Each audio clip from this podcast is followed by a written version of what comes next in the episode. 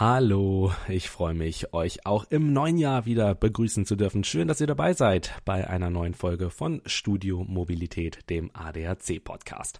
Und ich habe auch gleich schon ein spannendes Thema für diese Folge für euch im Gepäck. Heute startet nämlich der Verkehrsgerichtstag in Goslar und Viele fragen sich wahrscheinlich, was genau ist der Verkehrsgerichtstag?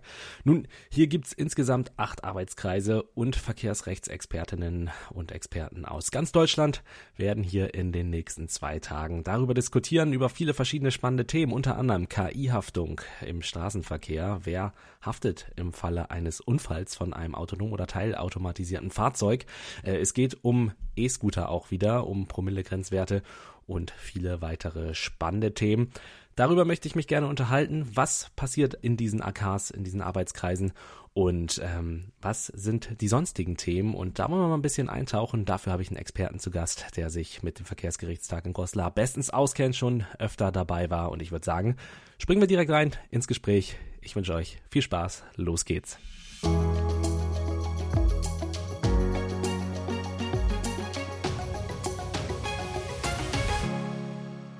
Und für das Thema heute habe ich mir jemanden eingeladen, der sich da bestens auskennt, ein wahrer Experte in dem Gebiet ist. Und ich freue mich, Dr. Markus Schäpe begrüßen zu dürfen. Er ist Leiter der juristischen Zentrale hier bei uns beim ADAC. Und wir können gespannt sein, was er uns heute alles zum Verkehrsgerichtstag zu erzählen hat. Hallo, Herr Schäpe, freut mich, dass Sie heute da sind. Hallo, Herr Schnaas, danke für die Einladung. Ja, wir wollen uns heute ja so ein bisschen mal über den Verkehrsgerichtstag unterhalten. Und ich muss gestehen, bevor ich beim ADAC angefangen habe, wusste ich gar nicht, dass es den Verkehrsgerichtstag überhaupt gibt. Und so geht es, denke ich, auch einigen Hörerinnen und Hörern. Deswegen wollen wir da heute mal ein bisschen Licht ins Dunkeln bringen und auch die Bedeutsamkeit des Verkehrsgerichtstags dabei hervorheben, was er alles gebracht hat und auch bringen wird. Ähm, vielleicht ganz grob die Frage schon mal zum Anfang, was ist der Verkehrsgerichtstag überhaupt?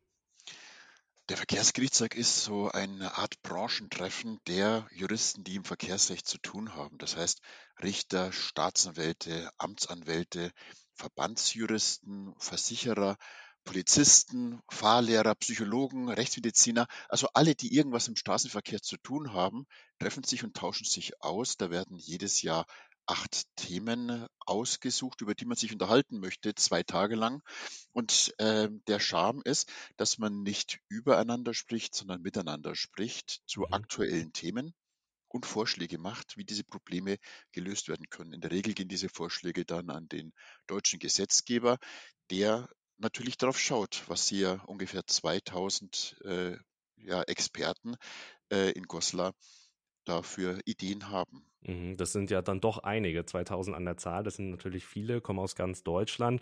Und Sie haben es gerade auch schon gesagt, es sind tatsächlich nicht nur Juristinnen und Juristen, sondern äh, wirklich auch aus vielen, vielen Bereichen, die das äh, Verkehrsrecht letztendlich auch umfassen. Also auch Ärzte, ähm, mhm. Versicherer und so weiter. Also da ist wirklich viel Fachexpertise, die da äh, geballt auf einen Haufen dann zusammenkommt. Ähm, der Verkehrsgerichtstag findet ja immer in Goslar statt. Mhm. Wieso ausgerechnet Goslar? Was ist der Hintergrund dahinter? Ja. Tatsächlich, die Frage ist völlig berechtigt. Warum eigentlich gerade nach Goslar? Man kennt Goslar tatsächlich, glaube ich, am ersten, wenn es heißt, der Verkehrsgerichtstag Goslar. Aber ähm, vor ziemlich genau 60 Jahren hat sich äh, eine Gruppe von ungefähr 200 äh, Verkehrsrechtlern äh, gefunden. Also wir müssen mal miteinander reden und wir wollen uns nicht groß ablenken lassen von den ja, Verlockungen von Großstädten, von Kongresszentren, wo alles so ganz perfekt und altglatt gemacht wird, sondern tatsächlich uns ein bisschen in Klausur zurückziehen, uns mal auf die Themen konzentrieren und auch ein bisschen Spaß dabei haben, indem man sich dann, wenn man durch die Stadt läuft, wieder über den Weg läuft und gerade diese Gespräche außerhalb der Konferenz, die halt dann mal äh, so sich gerade so ergeben, sind oftmals die, die wertvollsten, die besten Kontakte, an denen man auch anschließend weitermachen kann. Und das ist so mhm. das Besondere, der Charme von Goslar, dass es doch eher familiär gehalten ist, obwohl es so viele Teilnehmer hat. Aber man läuft sich ständig über den Weg und jedes Jahr sieht man sich wieder, weil das doch äh, ein überschaubarer Kreis ist, äh, der daran Interesse hat, der daran teilnimmt. Und das ist das Besondere an Goslar. Mhm. Also immer auch so eine, so eine Art Familientreffen oder Klassenfahrt. Ja, dann so eine Art Klassenfahrt. Damit kann man es ganz gut vergleichen. Tatsächlich mhm. wird man dann doch so Mitte Januar wieder nervös und sagt, so jetzt bald geht's wieder los und bin ja mal gespannt, äh, wie man wieder so alles trifft. Mhm. Und das macht das ist schon eine ganz gute Geschichte, wobei aber eben klar eine Struktur da ist und man sich einfach nicht nur trifft um des Treffens willen, sondern jeder für sich schon auch eine 'ne Agenda dabei hat. Was ist ihm eigentlich wichtig und wo Mhm. könnte die Reise bei aktuellen Themen hingehen? Mhm. Wie kann man sich denn äh, da vorstellen? Sie haben gesagt, es gibt immer acht Arbeitskreise, die sich mit bestimmten Themen beschäftigen, aber wie kann man sich die Arbeit in so einem Arbeitskreis als Außenstehender vorstellen? Mhm. Also wir haben einen, äh, einen Vorbereitungsausschuss, der trifft sich drei, viermal ähm, im Jahr, um ähm, zu überlegen, was machen wir denn das nächste Mal beim Verkehrsgerichtstag? Welche Themen sind denn gerade aktuell? Was plant der Gesetzgeber oder was gab es für überraschende Gerichtsentscheidungen? Äh, was bildet so das gesamte Spektrum des Verkehrsrechts ab? Und ähm, wenn dann diese Themen ähm, gefunden sind, dann wird ein Koordinator äh, definiert. Ich bin einer dieser Koordinatoren, der dann überlegt, welchen Arbeitskreisleiter könnte ich denn dafür haben? Wer ist also hat hier die, äh, die Persönlichkeit, einen solchen Kreis zu leiten ähm, und die Meinungen, die Stimmungen einzufangen bei einer solchen Diskussion, die durchaus auch mal sehr hitzig sein kann. Mhm. Äh, und dann sind das drei bis vier Referenten, die sich dann eben zu diesem Thema austauschen. Das heißt, äh, mit äh, Initialvorträgen so 15, 20 Minuten hat jeder Referent seinen Punkt zu setzen. Und dann wird diskutiert. Dann kommen Fragen aus dem Publikum oder halt eben Redebeiträge. Und dann entwickelt sich eine sehr muntere Diskussion zwischen dem äh, Plenum äh, und äh, dem, dem, Podium, Mhm. wo eben dann der Arbeitskreisleiter am Koordinieren ist und schaut, okay, worauf, worum geht es den meisten eigentlich, in welche Richtung geht das Ganze? Man formuliert dann äh, für den nächsten Tag Empfehlungen auf einem One-Pager, wo dann einfach auf den Punkt gesagt wird, was möchte dieser Arbeitskreis denn äh, mitteilen, was sind so die Strömungen. Mhm. Und die Teilnehmer in diesen Arbeitskreisen, das sind noch nicht alle 2000 in einem, in einem Saal drin und reden alle kreuz und quer, sondern je nach äh, Interesse, so ich sag mal zwischen 50 und 500 Teilnehmern hat ein Arbeitskreis. Mhm. Und damit ist es entweder familiär gehalten oder doch eine richtig große Veranstaltung. Mhm. Das heißt, am Ende kommt eine Empfehlung raus. Ist es dann immer ein, ein Konsens? Trifft man sich dann immer in der Mitte? Oder ähm, ist es, kann es auch mal wirklich sein, dass ein Arbeitskreis am Ende des Tages äh, keinen Beschluss fassen kann, weil man sich überhaupt nicht einig geworden ist? Das kann es auch mal geben, klar. Aber tatsächlich, äh, wenn die Empfehlung ist, wir sagen nichts, wäre das ja auch blöd. Also mhm. es wird dann schon zwischen den Zeilen rauszulesen sein, ob das mit mehr, mit, mit knapper Mehrheit, mit deutlicher Mehrheit oder einstimmig äh, man sich äh, zu etwas gefunden hat, aber tatsächlich im Zweifel wird durchgezählt, äh, ob man eine Stimme über dem Durchschnitt hat oder eine Stimme unter dem Durchschnitt hat. Und damit mit äußerst knapper Mehrheit gab es auch schon Empfehlungen in Goslar, mhm. die dann ähm, natürlich nicht so stark sind wie einstimmige Empfehlungen. Das ist mhm. auch klar. Mhm. Und diese Empfehlungen bzw. Beschlüsse werden dann an die Politik weitergegeben oder dienen der Politik dann auch in Sachen Gesetzgebung. Ähm, vielleicht aus der Vergangenheit, welche Beschlüsse oder ähm, Empfehlungen vom Verkehrsgerichtstag haben es denn letztendlich auch in die Gesetzgebung der Politik geschafft?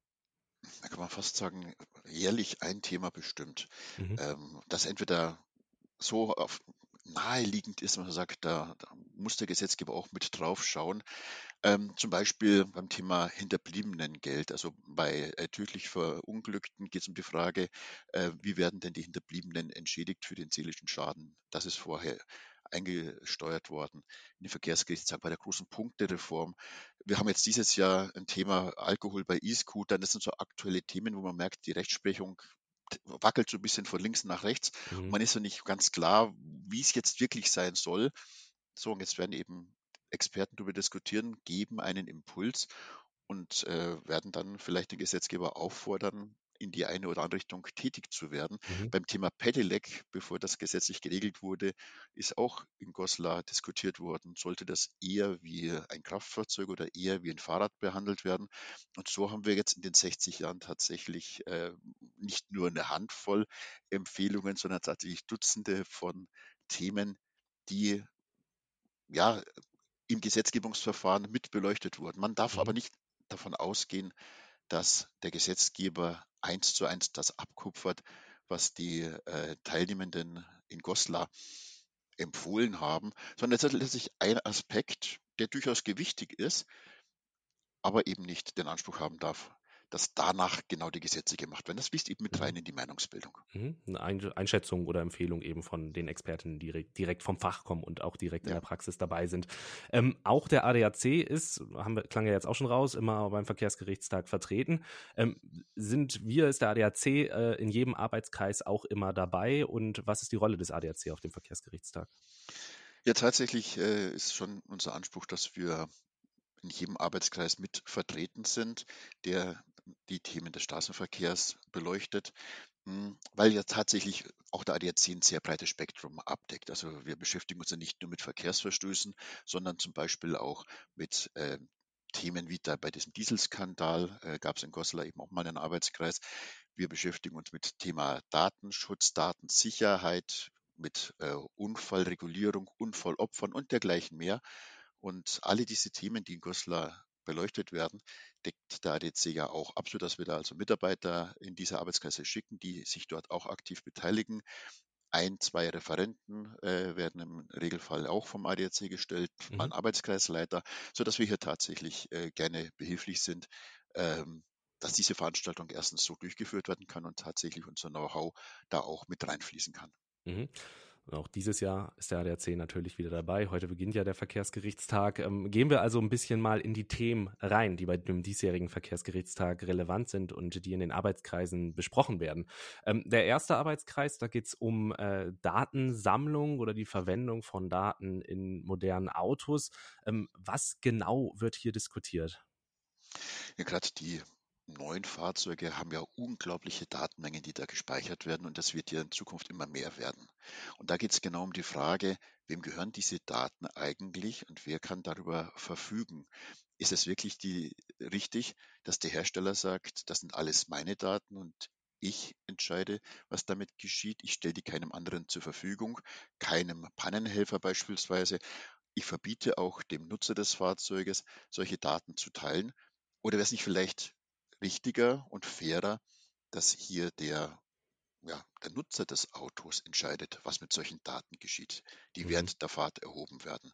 Mhm. Und da hat der Gesetzgeber auf europäischer Ebene jetzt Vorstöße gemacht, wie so etwas ausschauen soll. Und ähm, da wird sich eben dieser Arbeitskreis auch mit einbringen, dahingehend, dass wir erstens klare, verbindliche Datengesetze auf europäischer Ebene brauchen, dass ähm, Wettbewerb letztlich nichts Schlechtes an der Stelle ist. Es kann also nicht sein, dass der Hersteller hier äh, den Deckel drauf hält und sagt, ich weiß, was für den Autofahrer das Beste ist, ich definiere das, mhm. sondern der Verbraucher eine Wahlfreiheit bekommen soll. Und dafür gibt es technische Möglichkeiten. Und wenn der europäische Gesetzgeber die vorschreibt, dann hätten wir tatsächlich die Möglichkeit für den Autofahrer, dass er über seine Daten auch verfügen kann was ja eigentlich schon im, im Sinne der Sache ist, ne? seine Daten, also die Daten des Autofahrers, ist ja eigentlich schon verrückt, dass er da aktuell gar nicht wirklich groß Zugriff drauf hat, sondern das exklusiv bei, bei den Herstellern liegt. Ja, klar, also der, momentan ist es halt so, wer ein Auto bestellt, unterschreibt, dass das Ganze so passt, wie es der Hersteller vorgesehen mhm. hat. Und das war es dann auch. Und keiner macht sich Gedanken, was eigentlich an Daten gesammelt wird, wo das hinterlegt wird, was man mit diesen Daten eigentlich anfangen kann. Und nicht ohne Grund spricht man ja von Datenschätzen, die da generiert werden. Ähm, das ist tatsächlich schon die Frage, was damit gemacht wird. Und da sollte der Autofahrer auf alle Fälle auch Bescheid wissen, mhm. was erhoben wird, was damit gemacht wird und eben auch mitgestalten. Wenn man sagt, das möchte ich nicht mehr. Und ich möchte mhm. nicht, dass der das macht, ich möchte, dass das ein anderer macht, dann soll ihm auch die Möglichkeit dazu gegeben werden. Mhm. Können wir gespannt sein schon mal auf den Beschluss von diesem Arbeitskreis. Gehen wir in den nächsten Arbeitskreis und schauen uns den mal an. Da geht es um das Thema ähm, Halterhaftung. Ähm, es ist ja in Deutschland nicht so, dass bei Verkehrs Verkehrsverstößen der Halter haftet, sondern der Fahrer. Ähm, hier wird es diskutiert in dem Arbeitskreis. Wie sinnvoll wäre es denn Ihrer Meinung nach, den Halter bei Verkehrsverstößen haften zu lassen? Ja, das hängt immer davon ab, wie man da fragt. Also für die Polizei wäre es das Einfachste natürlich, den Halter die Strafe zu geben und sagen, also wenn das Auto mit dem Kennzeichen zu schnell gefahren ist, muss der Halter zahlen und wenn er nicht der Fahrer war, soll ich das Geld eben von demjenigen holen, der was falsch gemacht hat. Mhm. Aber wenn es um die Frage der Verkehrssicherheit geht, dann muss man da vielleicht ein bisschen genauer hinschauen. Allein mit Geldstrafen, mit Geldbußen kann man ja nicht wirklich großartig beeinflussen, das Verhalten verändern. Sondern mit dem Punktsystem beispielsweise. Wir haben ja in Mhm. Deutschland die Regelung, wer acht Punkte hat, gilt als ungeeignet und verliert die Fahrerlaubnis. Und das war's dann beim Autofahren. Oder mit Fahrverboten bei schwerwiegenderen Verstößen. Aber das kann ich ja nicht gegen den Halter aussprechen, sondern dafür muss ich rausbekommen, wer ist denn wirklich der Fahrer gewesen. Den will ich ja erziehen. Also damit stellt sich die Frage, geht es mir ums Geldverdienen an der Stelle oder geht es mir darum, Einfluss zu nehmen auf jemanden, der was falsch gemacht hat? Mhm. Wenn es mir nur ums Geld geht, dann mache ich die Halterhaftung. Wenn es mir darum geht, die Verkehrssicherheit zu verbessern, muss ich eben, ja, habe ich die Notwendigkeit, ähm, den tatsächlichen Fahrer zu ermitteln. Das ist aufwendig, klar, aber das wirkt eben auch. Mhm. Letztendlich soll es der Verkehrssicherheit dienen. Sie haben es selber gesagt und das ist ja letztendlich das, worauf es auch wirklich ankommt. Ähm, in erster Linie auch ankommen sollte, vor dem Hintergrund des Geldverdienst dann natürlich auch. Ähm, der dritte Arbeitskreis, der beschäftigt sich auch mit der Haftung, allerdings in Bezug auf KI-Technik und dem autonomen Fahren. Also das vor allem ein bisschen in die Zukunft auch gerichtet, ist aber natürlich auch heutzutage schon ein Thema. Ähm, was kann man von diesem Arbeitskreis erwarten? Ja, das wird ganz spannend werden. Tatsächlich, und das zeigt ja auch diese äh, Ausrichtung, dass sich der Verkehrsgerichtstag eben auch viel mit Zukunftsthemen beschäftigt. Momentan gibt es ja noch nicht wirklich autonome Fahrzeuge oder hochautomatisierte Fahrzeuge. Also gerade mal Mercedes S-Klasse hat das als Feature eben äh, angeboten, dass man bis 60 km/h im staugefährdeten Bereich sich da chauffieren lassen kann. Aber das wird in der Zukunft noch anders werden. Das wird Mhm. ausgebaut werden und dann stellt sich dann die Frage, wer haftet eigentlich, wenn es zum Unfall kommt?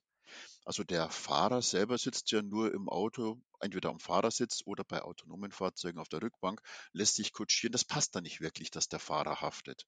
Sodass äh, die Idee im Raum steht, eine Verantwortung, eine, eine Produkthaftung des Herstellers zu machen, Mhm. wenn ihm Fehler bei der Konstruktion nachgewiesen werden können. Und da gibt es nun einige, die sagen, das ist eine super Idee, dann muss halt der Autohersteller für solche Schäden aufkommen. Aber das setzt voraus, dass der Unfall, das Unfallopfer, der Geschädigte, dem Hersteller nachweisen muss, was er falsch gemacht hat. Das ist ein Riesenbrett.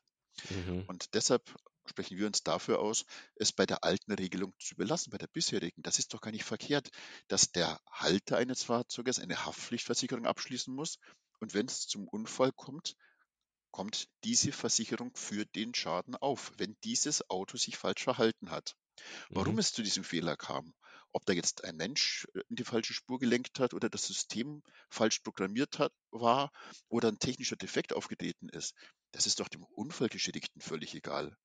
Und ob dann die Versicherung bei dem Autohersteller Regress nimmt oder, oder, oder, das ist alles eine Sache, die man machen kann, aber für den Unfallgeschädigten ist entscheidend, dass er möglichst schnell einen solventen äh, Zahler hat, der Mhm. ihm seinen Schaden auch erstattet. Und deshalb meine ich, ist es sinnvoll, das bei dem bisherigen System der Haftpflichtversicherung zu belassen und Mhm. nicht jetzt krampfhaft auf eine Produkthaftung auszuwählen, weil das für das Unfallopfer keine Verbesserung darstellt. Mhm, die Beweislast letztendlich bei dem Unfallopfer liegen würde und das den ganzen Prozess dann verlangsamt. Und wie Sie schon gesagt haben, wir will natürlich möglichst schnell ähm, Abhilfe bekommen und Hilfe auch bekommen und nicht auf äh, vielen Kosten sitzen bleiben da am Ende des Tages. Ähm, Kosten, nächster Punkt, Arbeitskreis 4. Reparaturkostenersatz bei Haftpflichtschäden. Das klingt für den Laien jetzt erstmal sperrig, aber auch aus unseren Vorgesprächen habe ich gehört, das kann ganz schön spannend werden. Da wird es richtig knallen in dem Arbeitskreis. Also der ist der größte Arbeitskreis mit 500 Teilnehmern und ähm, das ist ein vielschichtiges Thema. Wenn einer, einen, äh, wenn jemand einen Verkehrsunfall hat und das Auto in die Werkstatt bringt und das Auto reparieren lässt, dann wird die Rechnung von der Versicherung auch gezahlt. Das sollte Mhm. relativ unkritisch sein. Allerdings, wenn es ein Totalschaden ist, also das heißt, die Reparaturkosten liegen über dem Wert des Autos, dann hat die Rechtsprechung bisher gesagt, bis 130 Prozent ist es auch noch in Ordnung. Und die Versicherung knirscht jetzt schon so etwas mit den Zähnen und sagt, warum eigentlich? Das gibt es nur bei Kraftfahrzeugen. Bei anderen Gegenständen ist eben mit Erreichen des Wertes die Sache erledigt und Schluss. Und Mhm. gerade wer sich jetzt aktuell mal umschaut nach einem Ersatzfahrzeug, stellt fest, dass die Preise für Gebrauchtwegen explodieren und es wirklich überhaupt keinen Spaß macht, sich auf dem Markt umschauen zu müssen nach einem jungen Gebrauchten. Die Preise sind völlig überzogen und überteuert. Und insofern ist es ja letztlich gerade jetzt besonders nachvollziehbar, dass jemand sagt, ich weiß, was ich an meinem acht Jahre alten Polo habe. Der ist gut gepflegt und gut gewartet. Ein anderes mir reingefahren. Es ist nicht in Ordnung, aber ich will mein Auto wieder haben. Ich hm. mag den, so wie er ist. Also macht ihn wieder in Ordnung. Also deshalb diese 130-Prozent-Grenze, die die Rechtsprechung mal festgelegt hat, hat mehr denn je ihre Berechtigung. Aber mhm. wenn jetzt jemand einen Unfall hat und das Auto soll äh, nicht in der Werkstatt repariert werden, sondern der bastelt sich das wieder so zurecht, dass er sagt, das bis zum nächsten TÜV schaffe ich schon noch, dann stellt sich die Frage, was bekomme ich denn dann erstattet? Und im Gesetz steht, ich bekomme die erforderlichen Reparaturkosten, nicht die angefallenen, sondern die erforderlichen. Und da wird oftmals dann rumgestritten mit der Versicherung. Mhm. Ist es wirklich erforderlich, eine Beilackierung vorzunehmen, also neben dem Teil, was wirklich ausgetauscht werden muss, auch noch das angrenzende Teil, damit das optisch schön ausschaut? Die Versicherungen sagen oft, das sieht man ja erst bei der wirklichen Reparatur und wenn das nicht nachgewiesen ist, gibt es dafür auch kein Geld. Wenn es aber um die Frage der Erforderlichkeit geht, dann ist es ja eine Prognose und wenn die, das Gesetz eben sagt, diese Prognose ist entscheidend, ja, dann sollte sich der Unfallgeschädigte da auch nicht ähm, was abschneiden lassen. Und das merken wir zunehmend, mhm. dass nämlich die Versicherungen bei den Kostenvoranschlägen, bei den Gutachten automatisiert eine Prüfung vornehmen und sagen, einzelne Positionen, wie zum Beispiel die Beilackierung, aber auch Verbringungskosten zur Lackiererei oder Ersatzteilaufschläge, die streichen wir einfach mal raus. Mhm. Da geht es mal um 50 Euro, mal um 100 Euro, mal auch um 500 Euro. Aber das nehmen wir einfach mal weg und probieren einfach mal, ob der Geschädigte sich damit auch zufrieden gibt. Mhm. Und Aber viele wie? wissen eben gar nicht, was ihnen zusteht. Genau. Und sagen dann, okay, dann lasse ich es eben so. Und das finde ich nicht fair. Mhm. Aber wie kann man sich dann dafür schützen, wenn man es selber nicht weiß? Also was wäre da die Empfehlung? Was könnte man da machen? Hm. Ja, das Schöne ist, dass tatsächlich äh, die Anwaltskosten auch vom Unfallverursacher erstattet werden müssen. Also mhm. auch wenn jemand keine Rechtsschutzversicherung hat, sollte er bei einem Verkehrsunfall zum Anwalt gehen, damit der Anwalt seine Positionen geltend macht und auch sicherstellt, dass der Geschädigte alles bekommt, was ihm zusteht. Denn mhm. genau damit rechnen ja viele Versicherungen, die so rauskürzen und sagen, okay, und wenn die Hälfte nichts geltend macht und sagt, es passt für mich, dann hat es sich ja riesig gelohnt, dann sind das ja Millionen, die auf die Summen, auf alle Schäden in Deutschland äh, übertragen sind, äh, da eingespart werden. Mhm. Das ist dann nicht fair. Mhm. Ja, also im Zweifel dann auf jeden Fall sich einen Anwalt suchen und dann nochmal alles gegenchecken lassen, ob das denn auch alles so richtig ist. Springen wir in den fünften Arbeitskreis, wenn ich richtig mitgezählt habe. Da geht es um die von Ihnen eingangs auch schon angesprochenen E-Scooter, die in diesem Jahr auch wieder dabei sind ähm, und um Promillegrenzen. Da ist es nämlich so, dass E-Scooter-Nutzer bei Promillegrenzen prinzipiell wie Autofahrer behandelt werden. Also der Grenzwert liegt hier zu einer Straftat bei 1, 1 Promille. Ähm, ansonsten sind E-Scooter aber eben den Fahrrädern oder Fahrradfahrern gleichgestellt. Für die gilt eine andere, äh, ein anderer Grenzwert bei Promillegrenzen, nämlich 1,6. Ähm, da geht es in diesem Kreis, äh, Arbeitskreis auch darum, um mögliche Anpassungen zu diskutieren.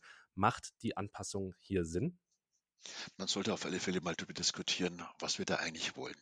Also bei dem E-Scooter haben wir gesetzliche Regelung, dass sich der E-Scooter-Fahrer wie ein Radfahrer zu verhalten hat also auf den Radwegen, nicht auf den Gehwegen, auf der Straße nur, wenn kein Radweg da ist. Ich brauche keinen Führerschein, ich brauche keinen Helm. Das wird behandelt wie ein Fahrrad und ist auch in den Geschwindigkeitsbereich unterwegs. Mhm. Aber was das Thema Alkohol angeht, wird darauf geschaut, ob das Fahrzeug sich ausschließlich mit Muskelkraft bewegen lässt, also als Fahrrad, oder maschinell. Und das hat halt eine Maschine dran, eine kleine Batterie, ein kleiner Elektromotor. Und auf diese Art und Weise wird das mit der E-Scooter behandelt wie ein Pkw, ein Lkw, ein Motorrad. Promillegrenzen mhm. also im Strafrecht bei 1,1 äh, beziehungsweise bei der Ordnungswidrigkeit 0,5 Promille und für alle unter 21 gilt ein absolutes Alkoholverbot. Und da ist die Frage, ist das wirklich sachgerecht?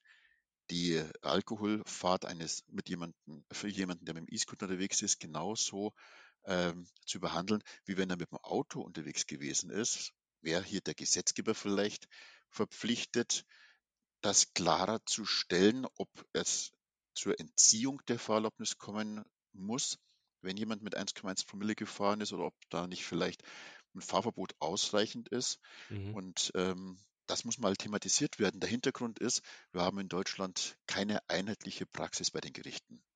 Es gibt Gerichte, die sagen, die Grenze liegt bei 1,1. Es gibt welche, die sagen bei 1,6. Es gibt welche, die sagen, die Grenze liegt bei 1,1, aber noch keine Entziehung der Fahrerlaubnis. Und somit ist es eine Glückssache, ob ich in München oder in Leipzig erwischt werde mhm. mit Alkohol auf dem E-Scooter. Aber was man auch sagen muss, ist, Beste wäre natürlich nüchtern mit dem E-Scooter zu fahren, da kann überhaupt nichts genau. passieren. Dann tut mhm. man sich auch nicht weh beim äh, fahren mit dem Fahrzeug. Mm, mm. Aber hier sollte es natürlich trotzdem grundsätzlich darum gehen, dass eben der von Ihnen angesprochene Flickenteppich dann auch gepflegt wird und es da eine einheitliche Regelung gibt. Ja. Weil kann ja letztendlich auch nicht sein, dass es in München anders als in Flensburg oder Berlin gehandhabt wird. Genau. Ähm, Gehen wir in den vorletzten, ähm, für den ADAC zumindest relevanten Arbeitskreis. Da geht es um eine Meldepflicht für Ärzte bei fahrungeeigneten Personen. Ähm, macht eine Meldepflicht für Ärzte Sinn, wenn sie feststellen, die Person ist fahrungeeignet? Also sollte ihnen da die ärztliche Schweigepflicht entbunden werden können? Also grundsätzlich ist es ja so, dass der Arzt nichts melden darf bei der Polizei oder der Fahrerlaubnisbehörde. Wenn also ein Patient kommt und festgestellt wird, es gibt ein Problem, egal ob mit Augen oder Ohren oder was auch immer, Diabetes oder sonstiges, dann ist die Aufgabe vom Arzt, dem Patienten zu helfen, wieder gesund zu werden und dann wieder äh, fahrtüchtig zu sein. Die Frage einer Meldepflicht würde bedeuten, jemand, der erkrankt ist, geht zum Arzt und der Arzt wird verpflichtet, jetzt sich bei der Fahrerlaubnisbehörde zu melden und zu sagen, ich weiß was, der Herr Huber äh, hat einen grauen Star und der darf nicht mehr Auto fahren. Mhm. Was macht jetzt der Herr Huber, wenn er tatsächlich sagt, irgendwie sehe ich zunehmend schlecht? Wenn der als Berufskraftfahrer beispielsweise Gefahr läuft, seinen Job zu verlieren, geht er nicht zum Arzt, weil der Arzt ist verpflichtet, ihn mhm. zu melden. Und das kann nicht richtig sein. Also ich glaube, damit tut man sich keinen Gefallen. Es muss schon das Vertrauensverhältnis geschützt werden zwischen Patient und Arzt. Der Patient muss sich seinem Arzt offenbaren mit allen Problemen, die er eben an sich wahrgenommen hat. Der Arzt hilft. Und solange der Patient noch eine eigenverantwortliche Entscheidung treffen kann, muss man das letztlich so auch letztlich akzeptieren. Aber da, wo das Krankheitsbild eine solche eigenverantwortliche Entscheidung nicht mehr zulässt, bei jemandem, der schwer an Demenz erkrankt ist, Beispiel, genau. ganz genau, äh, bei dem wäre es etwas anderes. Da würde man dann den Arzt berechtigen, mhm. das Schweigegelübde zu brechen, also von der Schweigepflicht abzuweichen. Aber er ist nicht verpflichtet. Denn eine solche Pflicht würde immer bedeuten, wenn er dagegen verstößt, dann ist er selbst haftbar, mhm. dann mhm. wird er selbst vielleicht sogar bestraft und würde im Zweifel alles melden, wo er sich nicht so ganz sicher ist. Und mhm. das ergibt nun überhaupt keinen Sinn. Mhm. Also insofern die äh, Ärzte daran bekräftigen, bestätigen, dass sie berechtigt sind, in schweren Fällen auch mal was melden zu dürfen, aber nicht melden zu müssen. Aber ich glaube, viel wichtiger ist in dem Bereich noch so eine Art neutrale Stelle aufzubauen, wo sich Ärzte, aber auch Patienten eben hinwenden können, wenn es um die Fragen geht von Fahrsicherheit.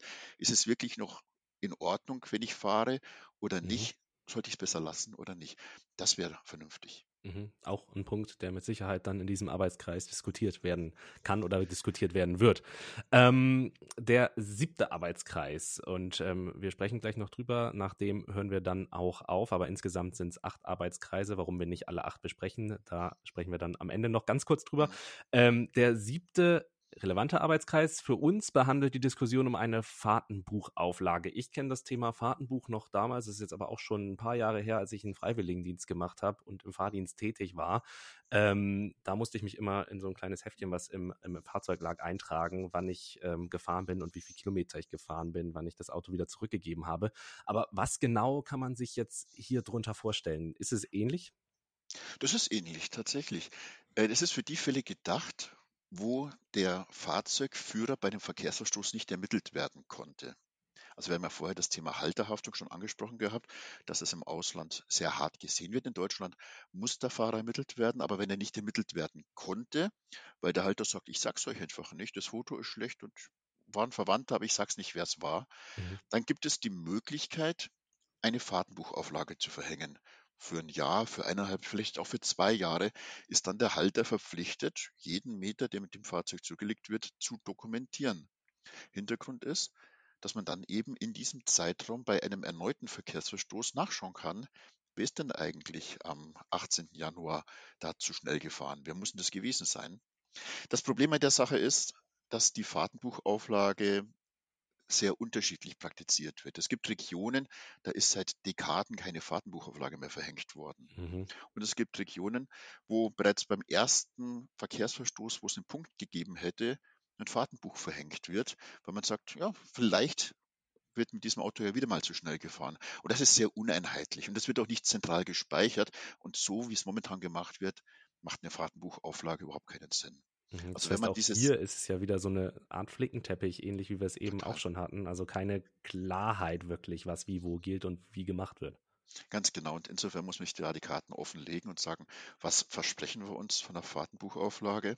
Und wenn das wirklich eine gute Sache ist, dann sollte man es auf die schwerwiegenden Verstöße fokussieren und nicht nur darauf, dass es vielleicht irgendwo mal einen Punkt geben würde, sondern das müsste schon vielleicht ein Tucken mehr sein als wirklich gefährliches Delikt. Dann aber auch konsequent und zentral erfasst, damit man auch mhm. wirklich nachfassen kann. Mhm. Okay, also auch hier äh, denke ich ein, ein, bisschen Diskussionsbedarf auf jeden Fall in dem Arbeitskreis. Ähm, ich habe es eben schon gesagt, wir haben jetzt sieben besprochen, acht Arbeitskreise sind es insgesamt. Warum haben wir nur sieben besprochen, Herr Schepp? Ja, der achte Arbeitskreis ist immer so ein Spezialistenarbeitskreis. Bis jetzt, also bis letztes Jahr, war das der sogenannte Schifffahrtsarbeitskreis, wo sich also ähm, Personen eben, die mit der Schifffahrt zu tun haben, über aktuelle Probleme der Schifffahrt austauschen. Waren selten mehr als 30, die dann da in so einem Nebenzimmer saßen und da auch wichtige Themen erörtert haben, aber ich sag mal außerhalb der Öffentlichkeit, weil das ist nun wirklich ähm, sehr, sehr speziell. Mhm. Und da möchte man sich jetzt ein bisschen erweitern. In diesem Jahr geht es nicht um ein Thema aus der Schifffahrt, sondern aus der Luftfahrt. Aber auch hier wird es wieder ein Spezialistenthema sein, wo der ADAC jetzt nicht wirklich Aktien drin hat. Und insofern wird das der Arbeitskreis sein, wo wir uns auch raushalten, weil mhm. man muss ja nicht zu allem was sagen. Mhm. Aber die sieben Arbeitskreise, die wir gerade gesprochen, über, über die wir gerade gesprochen haben, da wird es heiß hergehen, da wird es spannend werden auf jeden Fall, was da am Ende rauskommt. Und wir sind mittendrin und dabei. Und schauen wir mal, was die nächsten beiden Tage bringen. Und dann können wir gespannt sein auf die, ähm, auf die Beschlüsse, die am Freitag dann alle vorgestellt werden, der Arbeitskreise. Herr Schäpe, vielen Dank für die ganzen interessanten, spannenden Einblicke. Also mir wurde noch mal einiges klarer und ich glaube vielen Zuhörerinnen und Zuhörern auf jeden Fall auch. Und ähm, dann können wir gespannt sein, was wir dann am Freitag aus den Arbeitskreisen hören. Vielen Dank für Ihre Zeit, Herr Schäfer. Danke für die spannenden Einblicke. Danke Ihnen. Viele interessante Punkte haben wir gerade gehört und wir können auf jeden Fall gespannt sein, was in den nächsten zwei Tagen hier in Goslar alles besprochen wird und was dann am Ende an Empfehlungen aus den Arbeitskreisen hinauskommt. Das erfahren wir am Freitag. Auf jeden Fall hoffe ich, dass euch die Folge gefallen hat, dass ihr ein bisschen was mitnehmen konntet und freue mich genauso, euch dann in zwei Wochen an genau dieser Stelle wieder begrüßen zu dürfen. Ich bin Alexander Schnaas. Macht's gut, bis dahin. Ciao.